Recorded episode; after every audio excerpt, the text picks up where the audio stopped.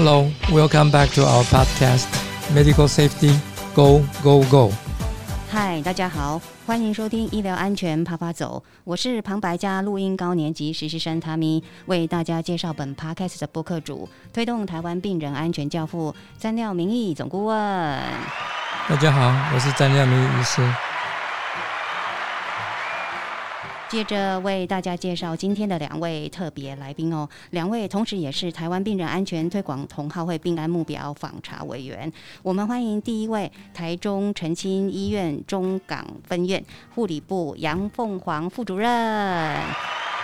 大家好，我是杨凤凰，很高兴来参加医疗安全 Go Go Go。很有精神哦！再来，我们欢迎第二位是台中荣民总医院品质管理中心陈荣珍专员。Hello，大家好，我是台中荣总荣珍，很谢谢顾问的邀请。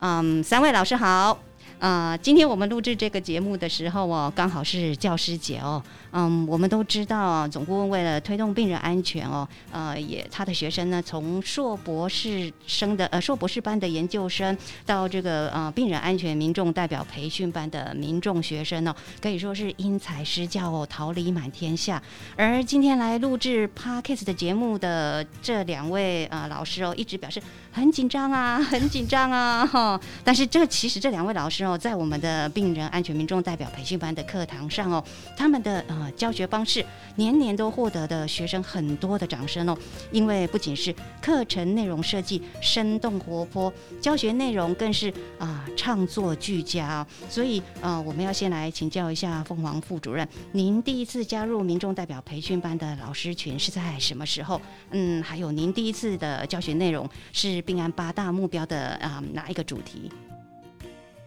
呃，这些年来，我参与病人安全民众代表培训班，哈，从一一百零二年开始，我是以学员的身份参加。那到了一百零四年，参加这个讲师群。那主讲的题目是病人权利，从医病关系、医学伦理到病人知的权利，到今年的呃病主法的一个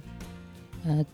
主题哈，那主轴一直在这个维护就医权利、尊重病人的决定作为推动。好，那老实讲，一开始我对于这个培训班，呃，也是懵懵懂懂哈。那当时我也在想说，病人安全民众代表是什么样的角色呢？那培训班又能起什么样的作用？民众代表上完课之后回到社区或是工作实务上，能够发挥什么功能吗？那不过哈，呃。总顾问一直很坚持哈，从一百零二年开始在中区举办这个病人安全民众代表培训班，那我们也都很敬佩他的一个坚持哈。那他总是比讲师学员们认真然后，那学员们在受训之后哦，给这个训练班的评价都很高。那像今年呢哈，今年也有学员在问说，什么时候又可以开进阶班了哈？所以其实我们这培训班呢，目前其实有年年参与的学员然后，那也有跨县市。啊，要求加入的一些学员哈，那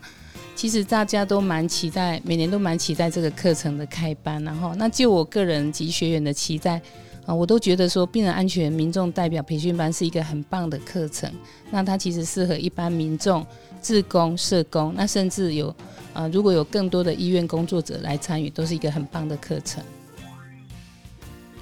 呃，那我是在呃刚开始的时候就加入的这一个呃病人安全民众代表训培训班。那呃，我算是一个很资深的呃学学员加老师了哈。然后从刚开始的呃，从参与医测会的呃病安守护者的教育训练的经验分享开始，一直到呃病人的权利呃，另外现在在讲呃健康智能的部分哈。呃这一系列过来的，呃，就是可也看到学员的成长，例如，呃，另外还有老师的成长。呃，原本有一年我已经因为由于医院评鉴的关系，我已经退出了这个团队，结果隔年依然又回到了这个团队，所以可见这个团队的那个吸引力是非常的大，而且再加上我们有呃小老师们、呃班主任们这些呃大家都有一个很大的凝聚力，呃，共同去为了呃。顾问想要到达的一个目标，我们希望可以尽一点点绵薄之力，所以才开始了呃这个团队的一个。状况，然后至今我依然在这边，然后也是持续的在跟总顾问学习，还有跟各位呃老师们一起学习。另外还有再加上我们自己的学员的话，也非常的努力，越来越认真，而且再加上呃非常的呃活泼跟自信，所以这个都是我们看得到的一些成果。谢谢两位老师哦，今天啊教师节快乐哦！但是对我来讲，我最啊，有深刻的感受，就是孔子讲过一句话，叫做“己所不欲，勿施于人”。哦，这个东西倒是可以运用在病人安全呐。哎，因为在病人安全，我们一直讲说不要伤害这个我们的病人，没有人希望被伤害的。所以你不希望被伤害的话，你也不应该去伤害你所照顾的人。哦，这个是一个我我想。也刚好就是因为这个今天这个节这这个这个节节日哦，我们联想到的一件事哦。那刚刚讲到这个啊，病人安全民众代表哦，这个是早期医策会给的一个名称呐哈。但是这样的身份的人哦，啊，他可以就是说一个啊，有心来协助病人哦，协助病人参与。嗯，我们讲有效的、有效的参与医疗啊。那因为病人他接受就医的时候，他需要有有一定程度的水准去了解说这个自己的病情，或者是对这个治疗的计划等等，呃，从要从医师或者说他协助医师做的一些治疗的这些技技术人员等等哦，等于是医病双方要有啊充分的沟通哦。那这一门学问相当的深奥，也非常的广广泛哦，所以是要去学习，不断的学习。所以老师也好，学生也好，其实我们就是本着学习的精神哦，每年都在开课。所以刚刚有提到说，从二零一三年到现在，呃，到今年哦，我们今今年已经暂暂时结束了哦，啊，未来我们还有考虑要开。进阶班了哦，或者是甚至于一年啊会有一两次哦，或或或许以后还会更多，就是因为这是一一门非常重要的，我们需要重视的一个呃这个医疗病人安全里面必须要有的一个啊一个一个呃条件哦，所以接下来我们就是要来跟两位老师哦谈谈说到底。呃，哪一些人适合来来当当学员呢？我们先讲学员从这个顾问的这个部落格也有看到哈，你在这方面的有谈到病人安全代表哈。那我了解到说，病人安全民众代表，他也等于病人协助者，那他也是病人代理人，好，那也叫做病人代表。哦，那这样的角色其实能为病人做的事情很多。那他能够以代理人的身份替病人及家属表达或主张特定的立场，并协助他们解决医疗上的种种的问题。所以，我我在想说，要做这么多事的人，那他其实除了要有爱心、耐心、同理心，还要公正的心。那另外，他还要有热忱。哦，那其实这方面的人，如果说一开始我们可能都只界定在说啊，医院的职工或是社工人员。其实我在想说，未来我们有没有可能说，在招募更多具有医疗背景的人，不管他是现职的或是已经退休的人员？因为就像我自己好，我都觉得说，哦，我自己在临床三十几年了。那像我有爱心、有耐心、有热心等等。那如果说我有更多余的时间来做一个病人安全的一个推动者，然后替病人。来做一个代言，那也是一个很棒的一个任务啊！我在想说，我们是不是能能够招募更多这样的人？啊，但是我们要怎么招募呢？龙正老师，您认为呢？呃，我我比较简单的来讲，就是说，其实呃，只只要有三种特质的人，应该都可以来参加。一个特质是有我有想要读书的，有有想要增加内涵的自我强化；另外一个是啊，我的我的个性有一点点 g a b l e，我看到有些事情，诶，这样子是对的吗？诶，正确的答案是什么？或者说，诶，我可以帮这个病人，或是帮这个民众做什么事？有这种心。呃，第三个的话就是。我会去做到这件事情，哈，我我我主主这个，你只要符合这三个条件的话，我觉得你们都可以来报名参加我们的病安民众代表呃培训班，呃，跟着老师跟着学员呃一起来去完成这件事情，这样子。我们在医疗上有很多理想哦，但是我们却不停的会。遭遇一些没有预期到的一些意外，那这些所谓医疗不良事件啊，其实是非常的多种哦，非常的多样。那当一位病人或者家属啊碰到一个比较棘手的问题的时候，他可能需要一些人去协助他咨询，哦，告诉他应该怎么去面对啊，或者是怎么去就医。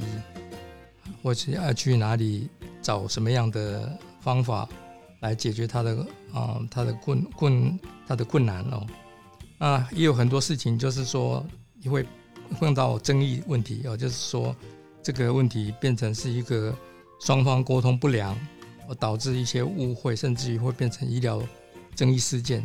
像这种情形都有他的行理法的观点在所以呢啊。当一个病人或者家属碰到这样的事情的时候，他往往找不到答案的时候，这些啊所谓的病人安全民众代表或者这些啊有心人呐，或者是给博的人哦，他是可以帮上忙的。那怎么帮呢？我想方法是很多了。我们今天当然在这边会讲一些理想。那凤华老师，你认为？这些人可以怎么样的去帮助病人呢？所以我知道了，从刚刚讲说什么人适合参加这样的课程，除了有爱心、耐心、热心，还有刚刚荣登说的爱有给波型。哎，除了这些之外呢？那你除了你有这些心之外，你有什么样的能力？所以这就来啦！哎，这就是我们从一百零二年开始，这顾问在我就说啊，你每年在设计这个课程啊，真的是你比我们讲师跟学员还要认真。在课程设计方面哦，真的是很多元，那内容也是推陈出新哈。那而且你还还会一直交代我们说。你你们讲的课程内容要学员能够吸收，因为我们把人找进来了，那要他们去推广，然后去当病人安全的代言人，那他们要怎么代言？那这就是我们在呃课程主题设计方面的一个多元，然后要他们能够听得懂，然后到听得懂之后，他回去之后能够运用哦，我就觉得这真的不简单。所以每年的课程啊，我们接到任务之后，今年的任务。然后我们就开始想，我们今年要怎么样把课程活泼生动，然后他们来上课又能够，呃，就是很轻松的学习啊，又可以，呃，很快乐的回去，然后可以应用。我觉得我们好像都有做到耶。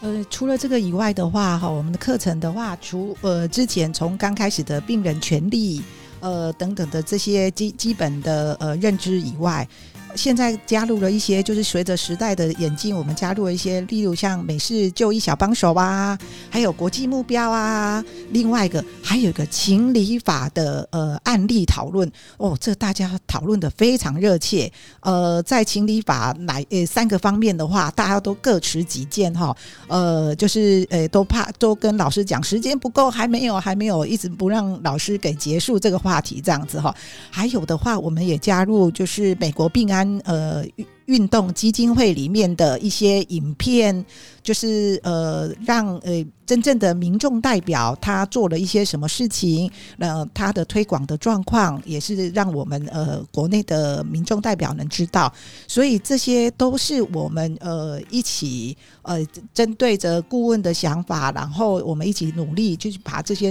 融入到我们的课程当中。然后我们也希望呃民众代表呃听了以后，可以回去运用在自己的呃临床，也不能讲临床哈，生活上面哈。呃，例如这样很简单的一个呃方法，诶，就是很简单的哈，就是呃，就是健康的一个五步骤啊。例如说，安心看病讲清楚，追求健康勤发问，检查治疗问仔细，手术前要停看听，还有另外一个正确用药才安全。所以这几个呃呃词句记起来以后，就可以发挥在自己的临床上面了。所以诶，很简单吧？嗯，那就对了。刚刚您有提到说，像那个美国病人啊运动基金会哦，他有送给我们台湾好几部这个短片呢哦，这个在 YouTube 上啊，我们都曾经翻译成啊他的这个啊旁白哦，都都都是有中文字幕哦啊，我讲的这个是非常重要，因为很多在国外哦，在美国、日本都有哦。就是应该讲医疗这些不良事件的受害者本身哦，或者甚至于是他的家属愿意站出来啊，比如说要去拍片也好，或者甚至于拍一个纪录片，甚至于就是他站出来能够来啊分享他的经验，就是说他怎么样的去面对这个事情，怎么样的勇敢的站起来，甚至于他出来呼吁说啊。希望大家不要跟他一样哦，会遭遭受这样的一个啊这样的一个后果哦。像这些经验是非常非常的宝贵，但很可惜的，在国内目前却很少有这样子的案例了啊。我想这显然就是我们需要努力的方向哦。那讲到这里，就是说这些病人、民众、病病人安全、民众代表，他们这样子的。啊，去推哦，那就是基于什么？基于以病人为中心这一句话哦。我想也有很多人强调说，以病人啊中心，以及或者是病人家属、病人及病人家属为中心的医疗，是我们目前正在啊努力啊这个做的事情呐。哦，那当然，因为有很多人认为说，啊这个医疗服务业是一个啊。这个等于是民众就变成算是医疗消费者哦，那到底是不是消费者？我想这个也是有一些争议哦。但是无论如何，你是付钱的部分啊，你是付钱的人哦。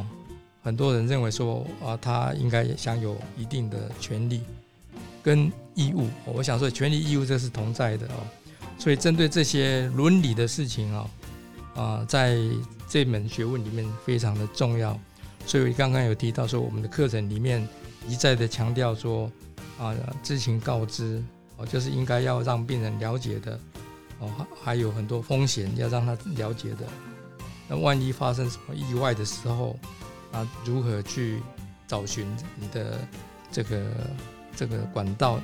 来让整个事情能够有一个好的一个啊这个结果啊。那所以这些由病人啊积极参与的这种呃形态哦，最近也有很夯的一句话叫做 SDM 哦，就是说，嗯，这个病人哦或者是家属他会参与决策抉择哦，那这是一个非常重要的一一个目标，因为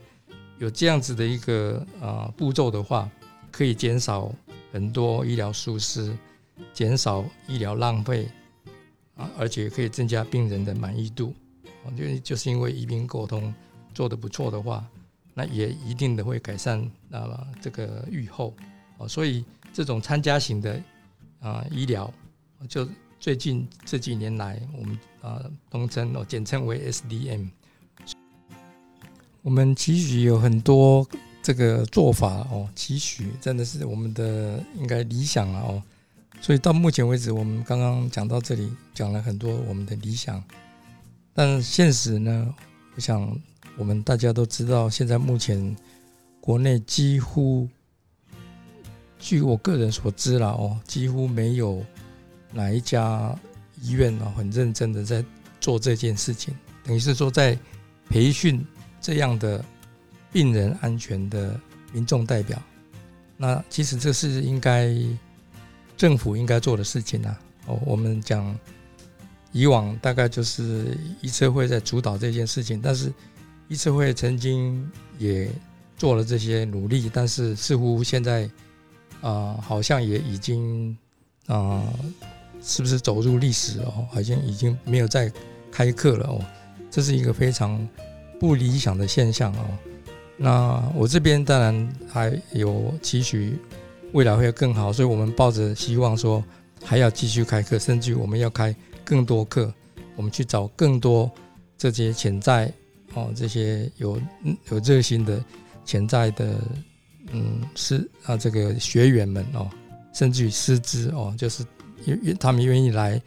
啊分享他们自己专业的，因为我们现在讲到说医疗，其实这个范围太广了。哦，不管是给药，就是哦，或者是说要接受各种啊这种这种高科技的一个检查，其实都有不同的啊风险哦。那这些东西其实也都要让民众啊，这这个接受检查的人哦，就是家属充分了解哦，他才愿意，比如说掏腰包去做一个很高很高档的一个智慧检查等等哦。那讲到这里，我们还要再讲说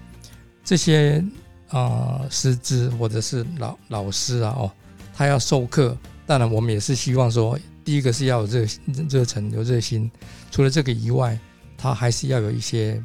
啊最基本的哦，就是他他所了解的，我们讲健康智能。那这个健康智能，因为刚刚有提到说这个范围非常的广，所以我们也一一啊应该讲。一方面在培训这些学员，一方面我们也是在教，在教导这些老师哦，让他们能够更广泛的了解说啊，这个医疗的咩咩嘎嘎哦，甚至于有关于法学的部分、法律的部分哦，或或者是说甚至于保险的部分哦。那啊，我举个例子，在国外的话，现在这样子的一个专业的人士，他可以。收费了哦，这是在美国的情形哦。日本是不用收费，但是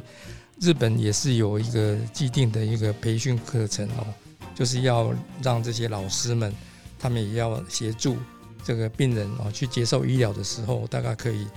啊掌握治疗的全貌哦，让让他去接受一个正确的一个治疗方式，呃，等于是配合哦，不管是要追踪治疗，或者是说。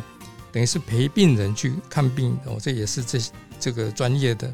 我们讲这个专业的啊民众代表哦可以做的事情啊。那我也顺便再稍微扯远了一点了哈，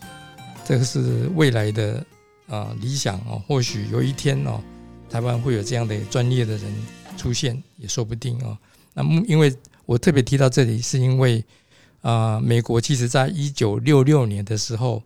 就已经有人啊发起，哦，就是说要来培训这样的人哦。那一九六六就已经开始在在课本上哦。那但是呢，在二零一八年更有啊这个有心人士哦，他出来就站出来讲说，他们要专业化哦。所以据我所知道，现在美国啊在啊好几个州哦。他们已经都有所谓的资格认定的考试哦，所以通过这个考试以后，啊，这个这这位啊有心人士，他就是一个啊，就像专科医师证照一样哦，他就是会有一个呃证照，那他就是可以去，等于是他这是他的一个专业，他就可以收费哦。那或许有一有一天台湾有可能走向这样子哦，虽然目前。以现况来讲，刚刚讲过的，啊，像医测会的这个课程都已经好像走入历史的话，哦，这已经在多铁路嘛，哦，到，所以未来是不是真的有可能专业啊，成为这个像美国、日本一样的有这样的一个制度啊？我们非常的期待。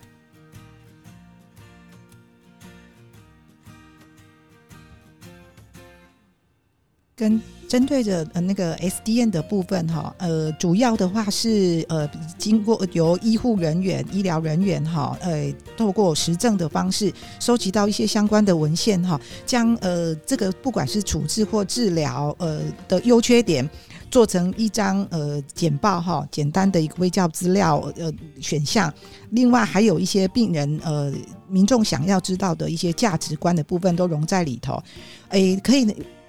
病人可以跟家属呃作为一个讨论哈，然后后续再跟医师做一个讨论。所以透过就是原本呃团队的一个呃，不管是各管师或专科护理师等等团队的一个说明，还有家属的呃跟病人的讨论，最后做一个决策，选出最适当的一个方案哈。这个都是以病人为中心。那在临床上面的话，我们会有团队一起，就是为病人呃做服务跟说明等等的呃这一方面的呃完成一个 SDN 这样子。诶，不像以前，呃，医师觉得认为说你应该做什么相关的检查治疗，直接将说明书啦、同意书给您这样子哈。现在目前的话，您可以经过您的讨论，跟家人的讨论，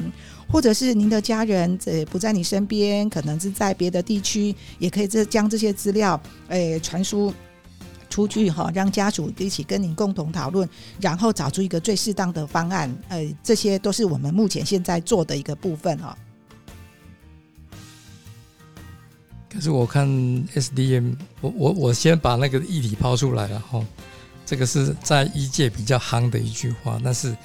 啊，台湾现在目前很想把 SDM 推到民众的层级，让他们了解什么叫加密哦，SDM 是什么事情呢？嗯，其实我觉得这也是有一点啊，好像还不太会走路就想要跑。或者是不太会跑就想要飞这样子啊，哦，这个是有一点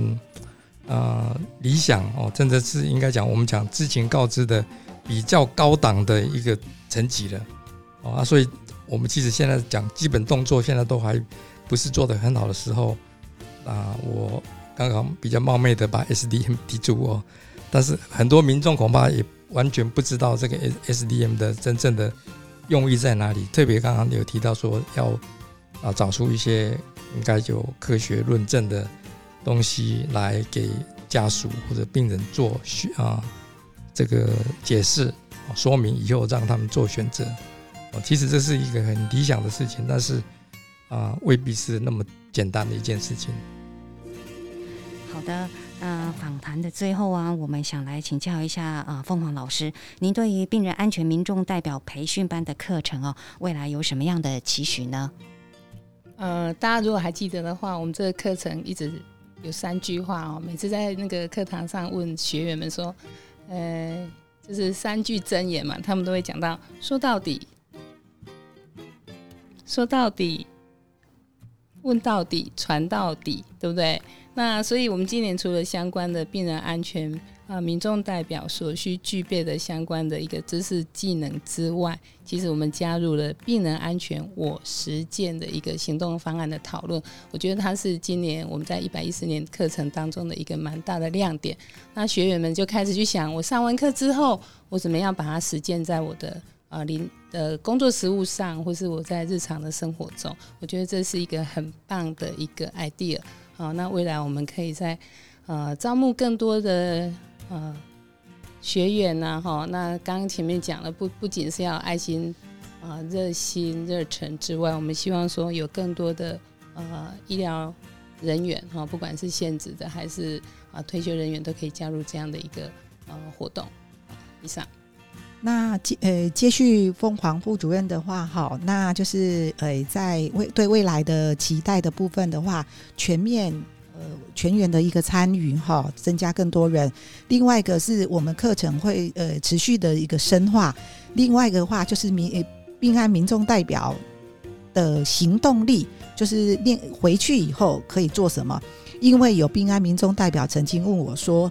那回去了以后，我到底可以帮忙医院做什么事情？所以其实他们是有想法想要去做的。所以像说这个部分的话，就是呃，医院要有共识哈，就是医疗医界也要有一个重视，对于这个病安民众代表的重视哈，然后给予他们一些管道。另外一个就是呃，医疗的主管机关可以重视这件事情，呃，让这些民呃病安民众代表，呃呃。可以更深入的呃去发挥他们的所长，这样子的话，呃，训练完了以后可以实践，呃，这才是我们希望可以做到的一个部分。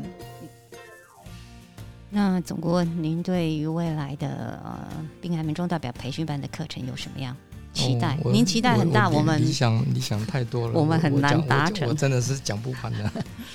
有刚刚有稍微提到了哈，大概我们会希望能够找到更多的学员，